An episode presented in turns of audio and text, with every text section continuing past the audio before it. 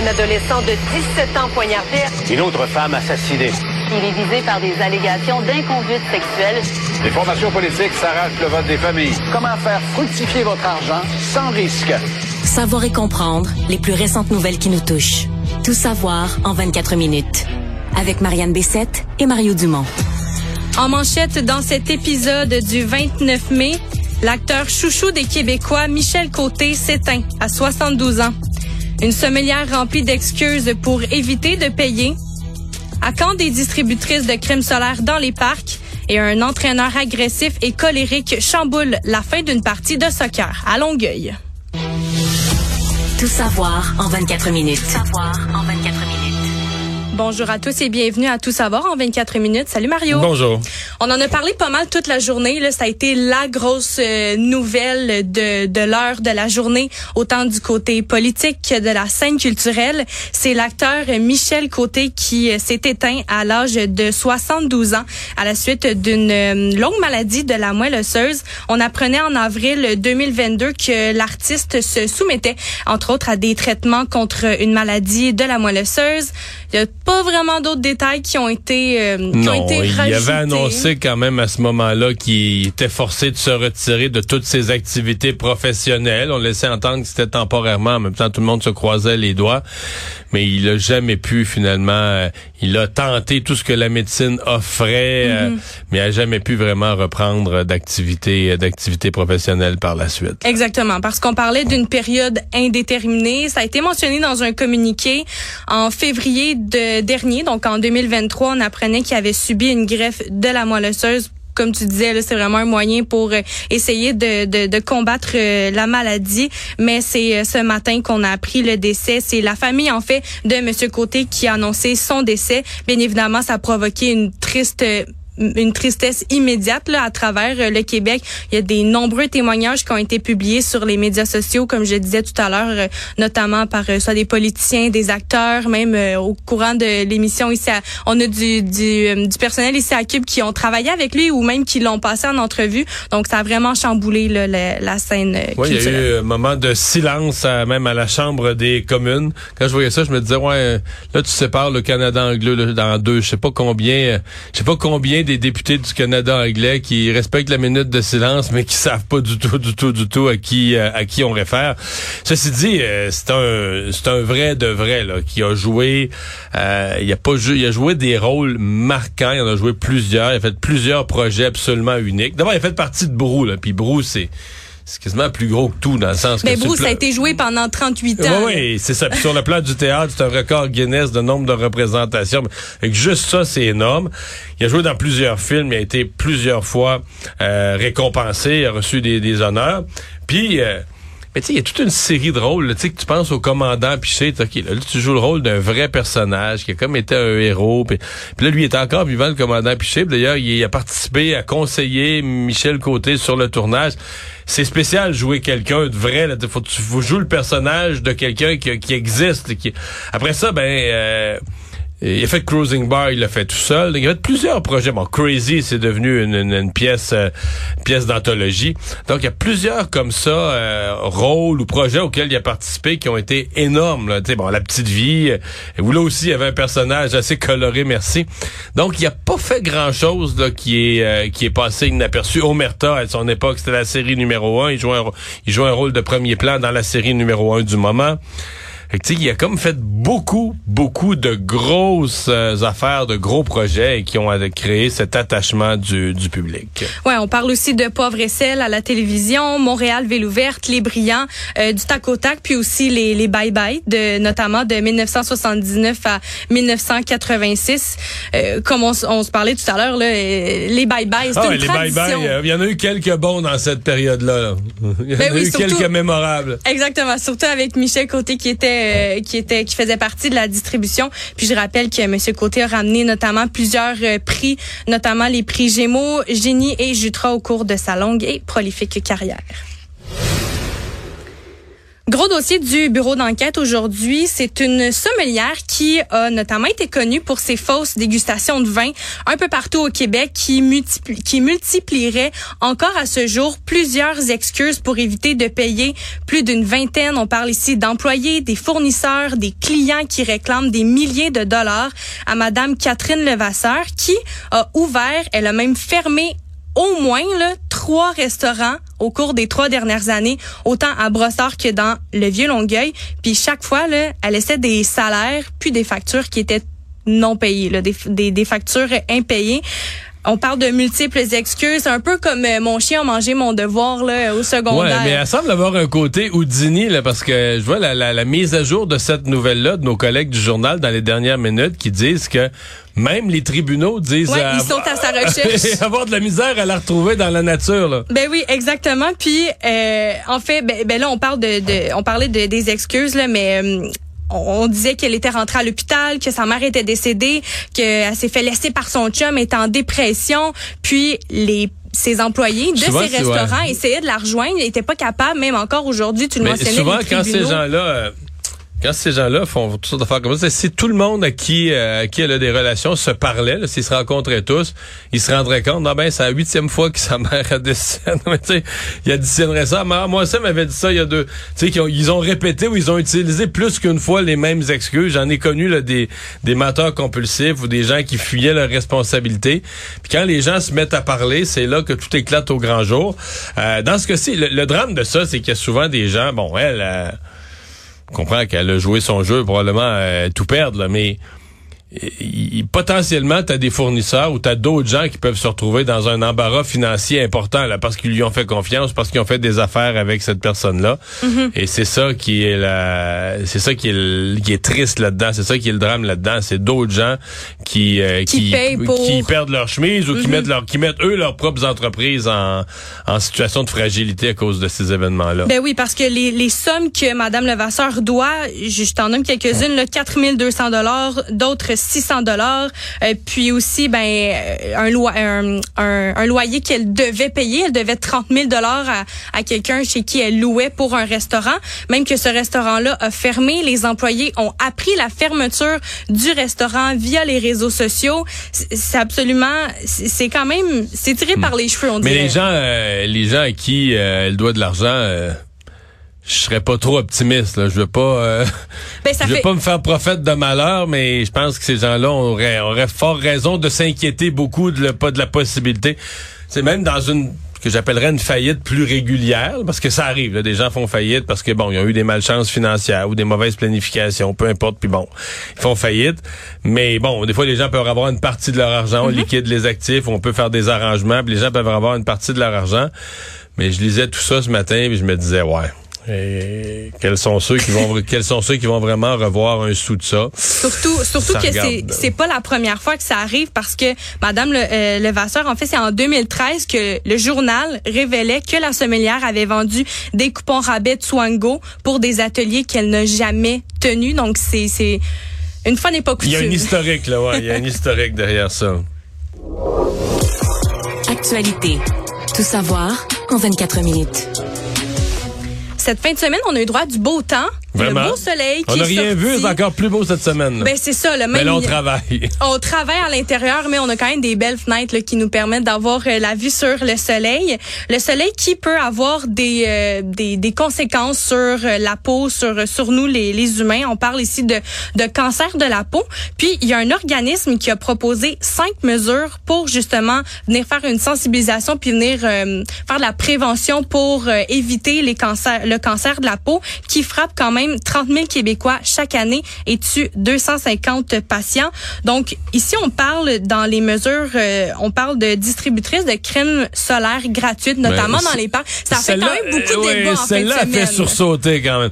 Bon, puis, ben, même, ce qu'ils disent d'enlever les salons de bronzage, d'interdire les salons de bronzage. Bon, je veux bien, parce qu'eux disent le cancer de la peau, ben, on autorise la cigarette, là. Fait que qu'on mette dans les salons de bronzage des avertissements sur les dangers, sur les risques semblables à ceux qu'il y a sur les cigarettes, peut-être. Mais là, si euh, le cancer du poumon est encore pire que le cancer de la peau, puis on n'a pas interdit la cigarette, on l'encadre, on a interdit la publicité sur la cigarette, on, on l'encadre, de multiples avertissements à la santé là, qui sont euh, derrière juste les Ouais, de cigarettes là, t'as des ça. témoignages de personnes que ça, ça sont incontournables. Ouais, tu peux pas, tu peux pas pas les voir. Mais on l'a jamais malgré tout interdit la cigarette. Est-ce qu'on va interdire les salons de bronzage? Euh, Je sais pas. C'est comme si, euh, c'est comme si j'en doute. Pour ce qui est de la crème solaire, ben là, jusqu'aux dernières nouvelles, euh, y a-tu vraiment un problème de gens? On a-tu des témoignages de gens qui disent ah, moi de la crème solaire, j'en mettrais, mais euh, j'ai pas les moyens de m'en acheter. S'il y en avait de gratuite au parc, bon, peut-être qu'on me donnera l'exemple de quelqu'un qui qui va se faire bronzer un petit peu le midi là, en quittant le bureau puis que et traîne pas traîner sa crème de bronzage. Mais je sais pas, on dirait que moi ce que je voyais c'est qui va aller remplir ça? Euh, combien il y en a qui vont frauder, qui vont s'amener un petit pot, qui vont vider la machine là, pour s'en faire une petite cargaison pour leurs vacances à, à l'étranger? Euh, combien il y en a qui vont faire du vandalisme, briser ça, péter la bouteille, péter le, pied, le support? Je, je sais pas. Je, je, j'étais comme sceptique là, sur le fait que c'était la responsabilité des gouvernements de fournir la crème solaire. Puis là, où t'en mets dans les parcs, combien? Parce que c'est souvent les parcs, c'est grand. Est-ce que t'en mets à toutes les entrées? Euh, j'étais. Surtout que c'est à l'extérieur, là, tu sais, c'est- pas euh, Ouais, à l'intérieur euh, dans un ça, magasin soumis aux contrôlé. intempéries. Quand, qu'est-ce qui arrive quand il fait trop chaud, puis que, que- quand il fait trop froid? J'avais une multitude de questions qui m'amenaient à dire, je suis pas sûr que c'est le rôle du gouvernement de fournir ça. Malgré aussi qu'on a quand même été habitué avec la pandémie, là, les distributeurs de purée, Ouais, de plus à l'intérieur, plus à Ouais. Qu'à l'extérieur, mais oui. Mais en même temps, le purel, il n'y a pas vraiment d'incitatif à le voler, là, je veux dire, il y en avait partout. Euh, Là, euh, la crème solaire, je sais pas, mais les gens qui disent, ah, moi, je pars dans le sud, je vais en faire une petite bouteille, là, je, je, je On en prend pour les enfants aussi à la maison. ouais. Ben, bon, il y avait les distributions, la distribution de crème solaire. Oui, on parle aussi dans les autres mesures là pour euh, prévenir le, le cancer euh, de la peau. On parle de zones d'ombre dans les espaces publics, notamment les parcs, les piscines, les aires de jeu, les Mais interdictions de une zone d'ombre, c'est pas, mettons, un arbre? Ben ça peut être un, mais ça dépend encore là, Mario. Comment ton pas. soleil il s'aligne? Ah ouais, mais là, moi, je pensais, mettons, que quand il y a des arbres dans les parcs, c'était entre autres ça, mais bon, euh, je pense que je suis pas assez savant, là. On parle aussi de vêtements de protection qui sont fournis aux travailleurs extérieurs comme les sauveteurs et les travailleurs de la construction, puis des programmes de sensibilisation auprès des enfants euh, à l'école. Donc c'est vraiment à voir, là, mais il y a quand même quelques provinces canadiennes qui ont mis en place des distributrices euh, de crème solaire dans des parcs, dans des piscines extérieures. On voit aussi la même chose dans plusieurs autres villes comme New York, Los Angeles, aussi en Europe, mais au Québec, c'est pas encore implanté dans euh, dans nos municipalités. On on verra bien ce que ce que l'avenir nous réserve. Cette fin de semaine, Mario, il y a eu un match de soccer féminin U16 à Longueuil qui a vraiment dégénéré. On parle ici d'un entraîneur agressif. C'est deux équipes de soccer féminine, dont celle du club de soccer de Longueuil et du club de soccer de Lakeshore. Dans les derniers moments de la rencontre, l'équipe de Lakeshore a marqué sur un corner, là, on parle en jargon de soccer, euh, mais le but a été annulé parce que selon l'arbitre, ça a été considéré comme un hors-jeu.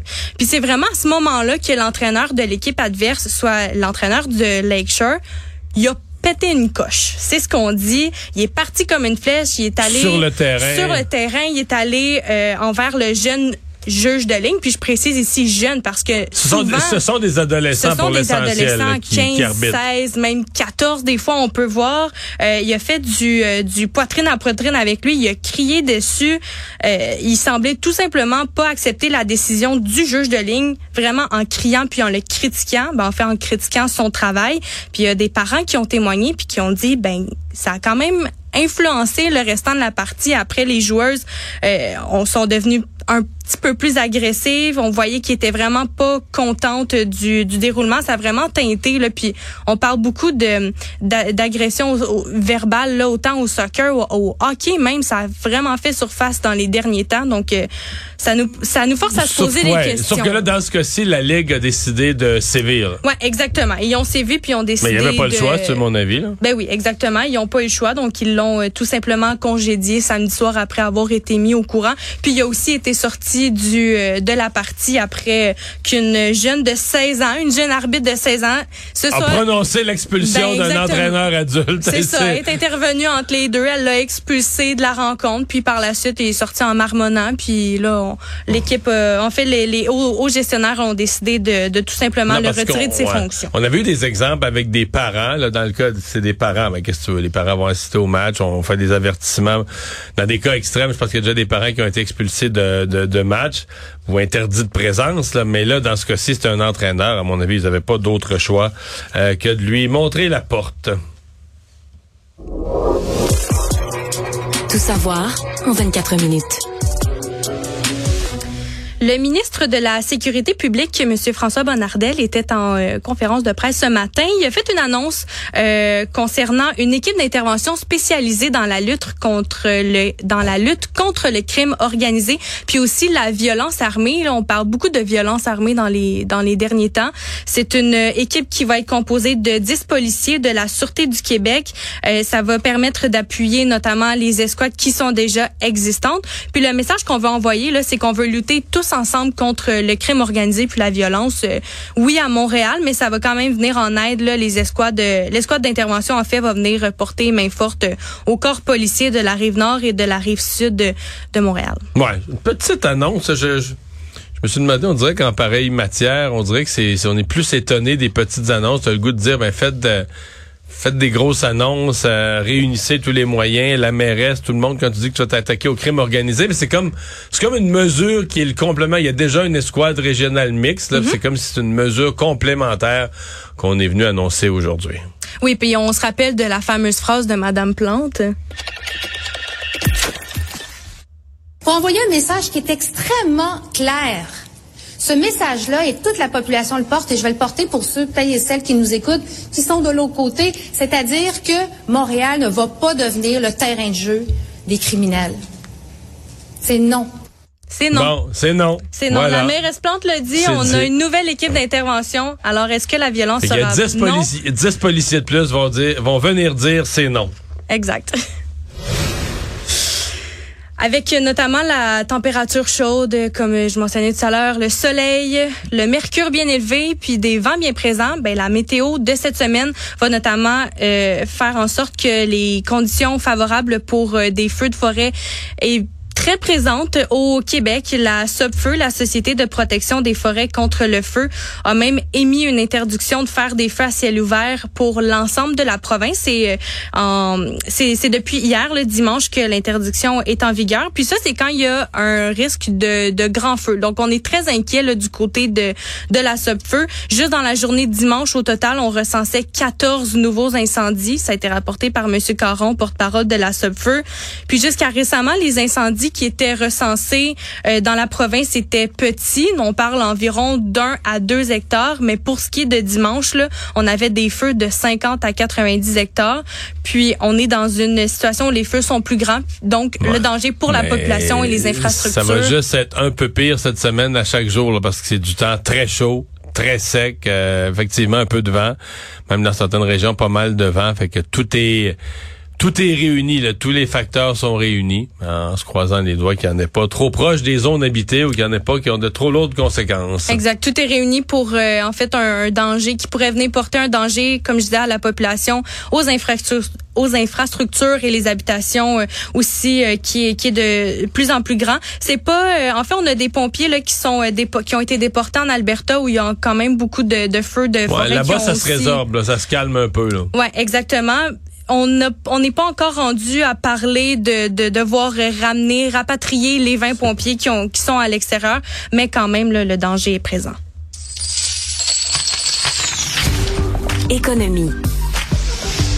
Annonce majeure à Bécancour aujourd'hui, Québec et Ottawa ont confirmé, viennent tout juste de confirmer là, une aide financière conjointe de 300 millions de dollars à General Motors et la sud-coréenne POSCO Future M pour la construction d'une nouvelle usine de 600 millions de dollars à Bécancour pour la production de matériaux de batterie, euh, notamment pour les véhicules électriques là, qui sont produits par GM, dont le Chevrolet Silverado, le GMC Hummer et la Cadillac Électrique. Ouais.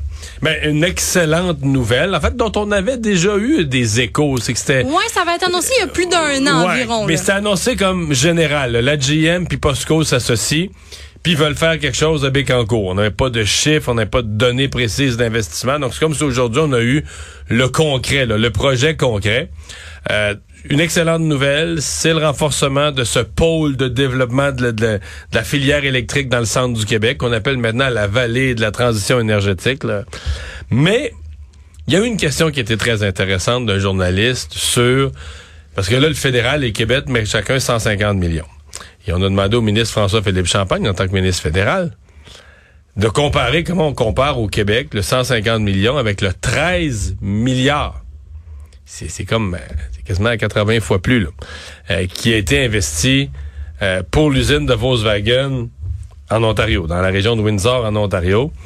Le ministre qui expliquait, ben c'est pas la même affaire. Volkswagen, on donne pas l'argent tout de suite. C'est, il faut que eux construisent leur usine de 7 milliards. Puis là, ben, après ça, on va les aider à posteriori dans la production. Euh, donc, euh, on a, c'est sur 10 ans qu'on va verser le de 13 milliards. Donc, mais une fois que lui a eu tout expliqué les différences entre le 150 millions puis le 13 milliards, il y a quand même François Legault qui a tenu, qui a pas laissé passer, qui a tenu à prendre la parole et qui a dit ben moi là euh, je peux vous assurer je l'ai vu passer la subvention en Ontario. Et puis j'ai bien l'intention que le Québec euh, obtienne euh, obtienne justice obtienne des projets de la même envergure. Donc il y a une pression sur le fédéral là, pour pas tout donner à l'Ontario et que sais autant dans le L'industrie automobile pendant des années, c'était l'Ontario. La, la nouvelle industrie automobile, l'industrie automobile électrique, que ce soit partagé entre l'Ontario et le Québec, et le Québec est, est positionné pour en accueillir. Le démarrage de l'usine est prévu pour euh, 2025, puis il y a quand même 200 emplois qui vont être Ouais. créés avec euh, avec cette Oui, usine-là. c'est appelé à grossir ensuite. C'est appelé Ouais. à prendre l'expansion Oui, parce que en point de presse, euh, le, le, le ministre Pierre Fitzgibbon a parlé même d'une d'une nouvelle ère là, qui, euh, en fait, depuis le, celle de la construction des grands barrages par euh, par Hydro-Québec.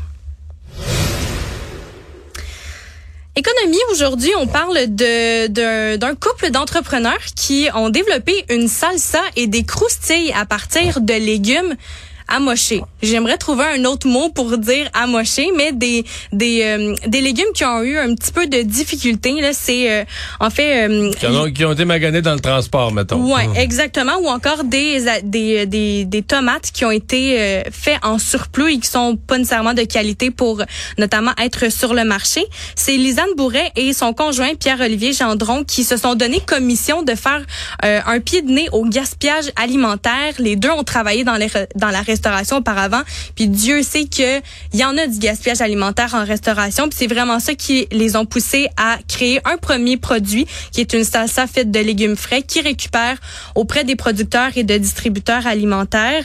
Euh, donc ça a quand même ça a quand même fait un, un bon un bon succès là, le- leur euh, salsa puis au- aussi leur croustille qui est un nouveau produit qui est vendu dans plus de 400 points de vente dont 300 épiceries IGA à travers la province. Donc euh, peut-être euh, ils vont continuer à avoir des produits qui vont euh, venir aider là pour euh, contrer le gaspillage alimentaire. On leur souhaite bonne chance. Le monde. La Grèce va retourner aux urnes le 25 juin. Ça fait, ça va être un petit peu plus d'un mois après des élections législatives que les Grecs vont devoir retourner voter. Je rappelle le 25 juin. On espère euh, cette fois-ci décrocher une majorité absolue là de la droite de Kyriakos Mitsotakis. Donc, euh, en fait, ce serait pour élire les 300 députés du Parlement monocaméral le 25 juin. Euh, il y a eu des, un scrutin qui a eu lieu le 21 mai a pas permis aux conservateurs d'obtenir la majorité, mais c'est ce qu'on espère là, pour les prochaines Pour élections. le prochain tour, mais euh, monocaméral, c'est un mot, un mot savant. Un mot une, très va. une seule chambre. Une seule chambre. Nous, à Ottawa, on a un parlement bicaméral. Alors qu'à Québec, on a un parlement monocaméral depuis 1967 ou 8, depuis qu'on a aboli le Sénat.